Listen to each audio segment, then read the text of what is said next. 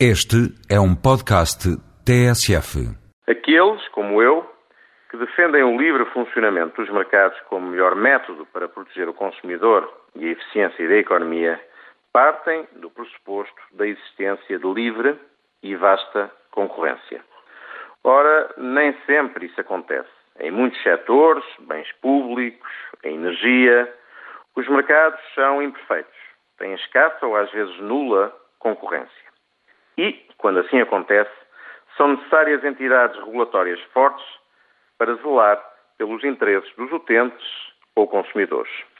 Daí que não seja nenhuma contradição ver aqueles que defendem o livre funcionamento dos mercados, como eu, apelarem à intervenção das autoridades regulatórias sempre que existam suspeitas de enviesamento no funcionamento dos mercados que possam resultar em abusos de poder ou prejuízos sérios e fortes para utentes ou consumidores.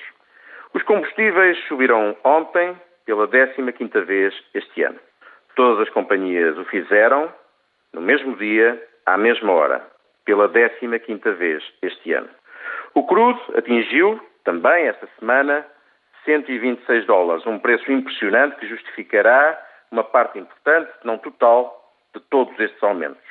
Mas em nome da transparência, creio que seria útil que as entidades regulatórias, neste caso a Autoridade da Concorrência, explicassem o mecanismo de formação de preços dos combustíveis em Portugal. É que liberdade de escolha, o que supõe alternativa, no caso dos combustíveis, só tem os portugueses que vivem perto de Espanha.